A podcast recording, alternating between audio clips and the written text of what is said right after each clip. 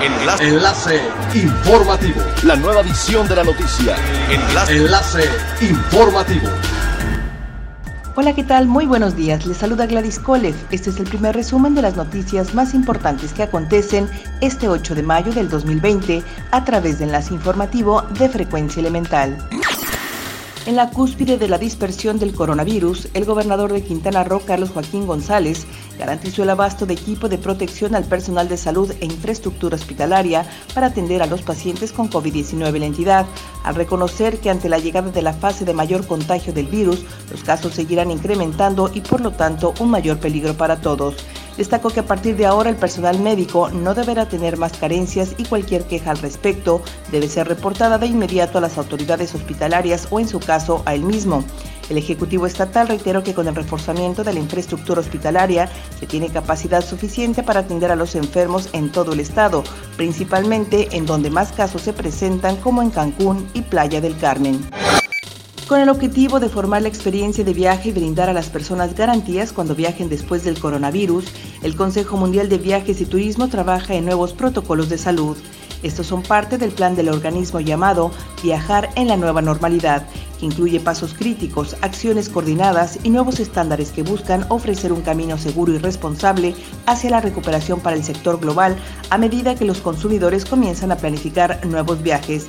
Sin embargo, el Consejo Mundial señaló que un reinicio rápido y efectivo solo ocurrirá si los gobiernos de todo el mundo aceptan un conjunto común de protocolos de salud desarrollados por el sector privado. Desde el próximo primero de junio, las plataformas digitales que venden productos o servicios tendrán que cobrar a los consumidores de Internet 16% más a sus insumos por el concepto de impuesto al valor agregado. Dicha medida se explica porque la Secretaría de Hacienda y Crédito Público aprobó en el presupuesto para 2020 grabar impuestos a los servicios digitales. Las firmas que tengan que aplicar dichos cobros adicionales van desde Amazon o Mercado Libre, la plataforma de alojamiento Airbnb, los servicios de transporte como Uber o Didi, de entrega de comida a domicilio como Rapio sin delantal o los de entretenimiento como Netflix y Spotify, por mencionar algunos. Es elemental tener buena actitud y mantenernos positivos. Por ello también las buenas noticias son elementales. La Cámara Nacional de la Industria de Restaurantes y Alimentos Condimentados lanzó la campaña Esta vez yo invito, con la que busca captar 14 millones de pesos en donativos por parte de empresas refresqueras, cerveceras, procesadoras de alimentos y entregarlos como vales de despensa a personal afectado por el cierre de establecimientos a causa del coronavirus quienes se han quedado sin ingresos en medio de esta pandemia. La candidata comentó que más de 56 mil personas dependen de propinas y del sueldo de los trabajadores, de ahí que se busca reunir recursos y entregar vales de despensa con valor de mil pesos para que las familias puedan enfrentar el resto de la cuarentena.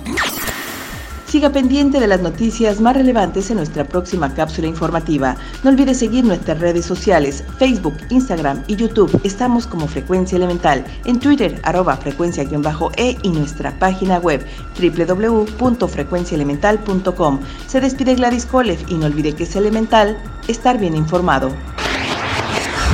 Enlace. Enlace informativo. La nueva edición de la noticia. Enlace. Enlace informativo.